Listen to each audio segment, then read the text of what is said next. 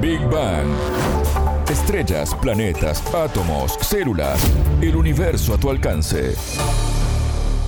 Bienvenidos a Big Bang, el programa de Sputnik. Martín González los saluda desde Montevideo. Ya está con nosotros Anabela Aparicio. ¿Cómo andas, Anabela? Bienvenida. Muy bien, Martín, gracias. Tres pacientes parapléjicos volvieron a caminar tras colocarse implantes en la médula espinal. La investigación realizada en Suiza cuenta entre sus integrantes con un joven científico paraguayo que nos contará acerca de este trabajo.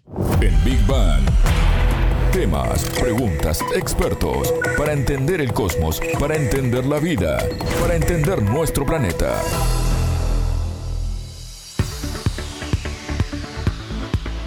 Por un siniestro en moto, tres hombres quedaron parapléjicos y perdieron la movilidad de sus piernas en hechos diferentes. Años después, un equipo de casi 70 científicos les permitieron volver a caminar. Esto tras una investigación realizada en Suiza. Y entre esos expertos hay un joven paraguayo.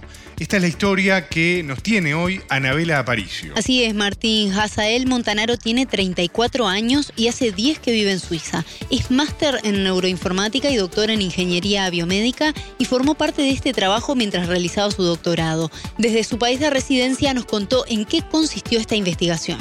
Se trata con pacientes que tienen una lesión en la espina dorsal y lo que pasa es que el, golpe está en cierta parte de la espina dorsal, pero los circuitos neuronales como que funcionan por debajo del corte. Entonces la idea es intentando estimular eléctricamente los nervios por debajo del golpe, justo esos nervios que están involucrados en la locomoción, en el movimiento, poder así lograr que los pacientes puedan lograr a mover o, intentar tener cierta clase de movimiento, tal como fue el caso para eh, la natación, para caminar y para poder pedalear. Pero la idea es extrínsecamente, o sea, que por fuera lograr modular los nervios de la espina dorsal para crear esa clase de movimiento. No es que el cuerpo, no es que la cabeza es la que logra ese movimiento. Entonces lo que se hace es, se mete un implante dentro de la espina dorsal. Este implante tiene 16 diferentes electrodos. A través de esos electrodos se puede mandar una pequeña corriente a diferentes partes de la espina dorsal. Y la idea es reclutar los nervios necesarios en el tiempo necesario para poder crear ciertos diferentes movimientos. Entonces es como se utiliza un marcapasos, que con el marcapasos se manda una señal eléctrica al corazón, en este caso la espina dorsal, y en diferentes secuencias muy específicas para crear movimientos.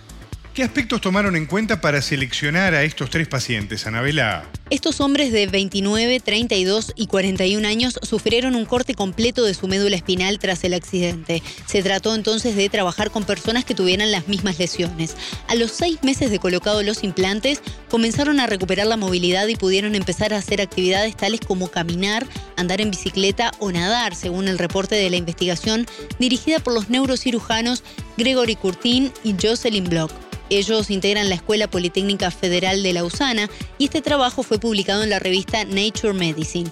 El investigador paraguayo nos contó más detalles al respecto. Los pacientes tienen que ser de esta clase de lesión en particular.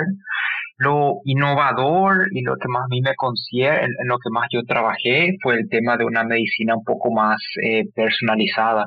Yo, en lo que me involucré, yo y mi grupo en la Fundación ITIS y la Politécnica de Zurich, fue en crear un ambiente virtual en donde se podía probar diferentes formas de, este implante y cómo optimizar este implante, cómo exactamente poner esos 16 electrodos, qué tan grande eh, hacerlo y cuánta corriente inyectar en cada parte para reclutar las diferentes partes de la, de la espina dorsal. Y para eso inicialmente se utilizó la resonancia magnética de 27 pacientes y así se, se creó el, el diseño de implante óptimo para esos 27 pacientes, por así decirlo, y luego se probó con tres diferentes pacientes. Todos tenían la misma clase de lesión en la misma parte de la espina dorsal.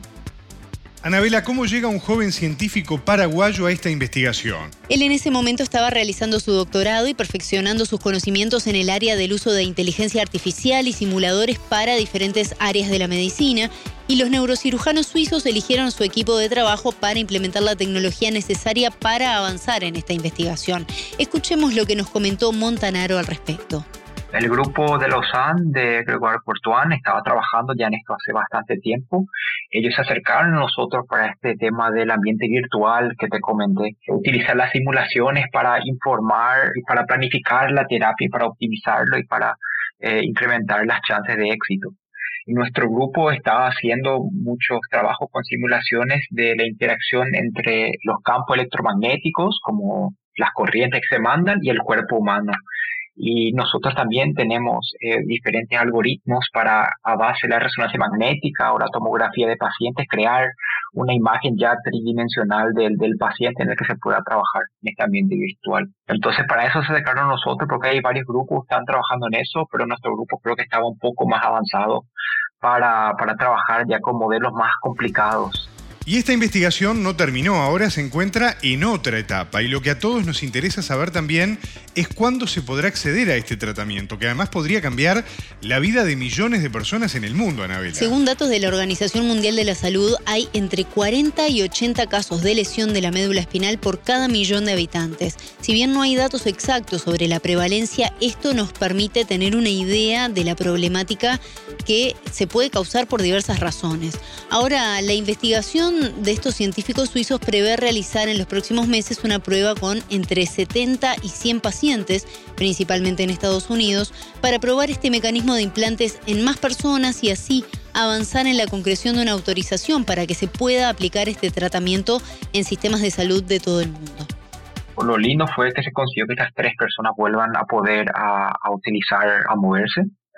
Eh, y dos, la otra cosa linda que salió de este proyecto de investigación es una plataforma para personalizar el tratamiento al paciente, para saber exactamente dónde es mejor implantar o dónde mejor poner el implante y cómo mejor operarlo.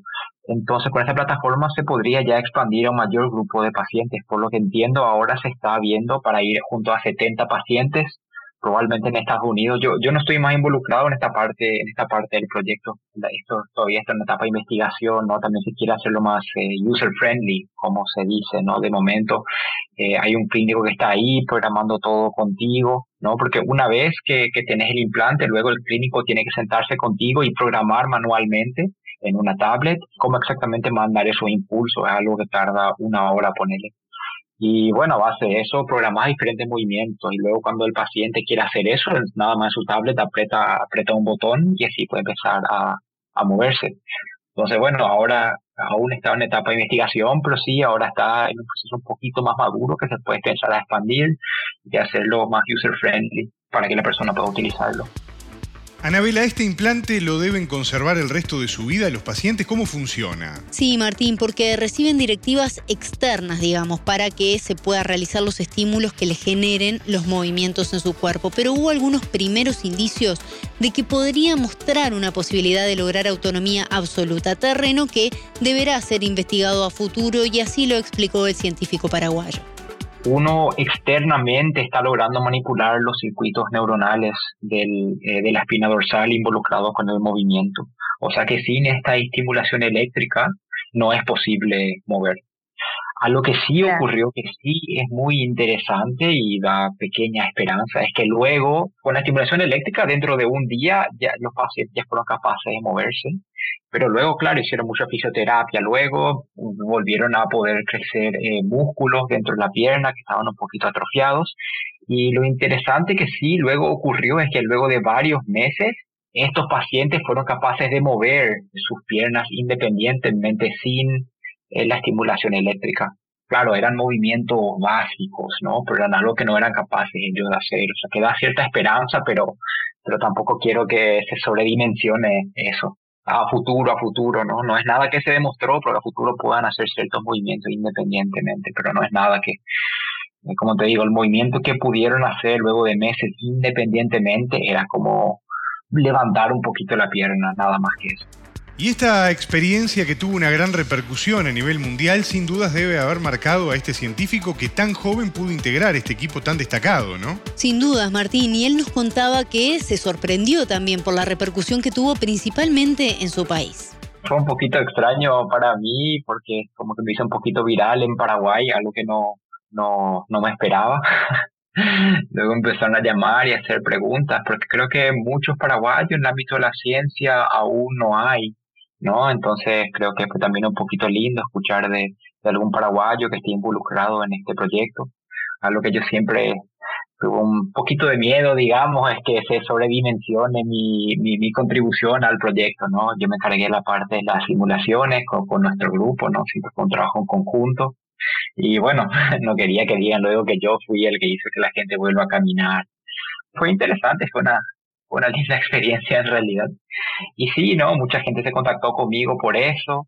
Eh, bueno, cuando se comentó mucho en Paraguay que tengo un doctorado, ¿no? Mucha gente de eso entiende que soy médico. Yo no, yo no soy médico, más bien soy un, un, ingeniero con un, con un, con un doctorado. Eh, pero sí, fue, algo un poquito diferente para cambiar un poquito la semana. que aún estoy en una etapa muy temprana de mi carrera y quiero, quiero seguir creciendo. Y bueno, algún día, claro, me gustaría volver a mi país, a Paraguay, para ayudar, ¿no? Y no sé, seguramente incentivar a la gente que se interese un poquito más en, en, en campos así. Me encantaría ver más, más ingenieros paraguayos, ¿Cómo llegó a estudiar una disciplina tan compleja, Nabela? Es muy interesante su testimonio, Martín, porque llegó casi por casualidad. Son esas historias en las que la vida va llevando a una persona a ciertos lugares sin que lo buscara precisamente. Y a pesar de estar lejos de Paraguay, de su país natal, él espera que su experiencia sirva también para que más jóvenes paraguayos elijan carreras como esta. Me encantaría decirte que de chico me encantó todo esto, pero la realidad es que como que fui saltando de área en área yo terminé el colegio en Paraguay, luego de ahí fui a la Universidad de Yale para estudiar ingeniería electrónica.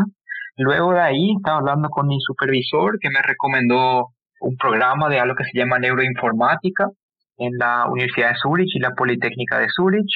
Y bueno, yo en realidad sabía poco o nada de, de qué exactamente era eso, pero me interesó, apliqué, entré, Luego terminé eso, estaba buscando trabajos, doctorados, apliqué a este doctorado y me respondieron y me dijeron, se nota que no tenés la más pálida idea de lo que estás aplicando, pero basado en tu currículum tenemos otro área que no publicamos aún en el que podría ser un buen candidato. y bueno, así luego me metí en este área, en este campo. ¿Y ahora qué planes tiene en su trabajo como profesional? También hablamos de ese tema con Montanaro y nos contaba lo siguiente. Durante mi doctorado, en terapias parecidas, pero utilizando ultrasonido como un método no invasivo de, modular eh, los nervios. Eh, mayormente para la cabeza, algo que podría utilizarse para, para los tremores, para la epilepsia. Bueno, estaba aún en etapa de investigación, yo siempre me enfoqué en el aspecto de los modelos computacionales, este ambiente virtual, eh, las simulaciones que te comenté. Y bueno, en realidad yo me enfoqué mayormente en eso, pero bueno, está creciendo mucho el área y me, eh, me interesaría ver cómo, cómo crece eh, la forma en que la simulación, esta mente virtual, puede ayudar a optimizar el tratamiento de los pacientes para que sea algo más personalizado y para así eh, mejorar las chances del éxito de las diferentes operaciones. Escuchábamos al paraguayo Hazael Montanaro, máster en neuroinformática y doctor en ingeniería biomédica, que formó parte de la investigación en la que tres personas parapléjicas lograron volver a caminar. Muchas gracias, Anabela. Hasta la próxima. Esto fue Big Bang.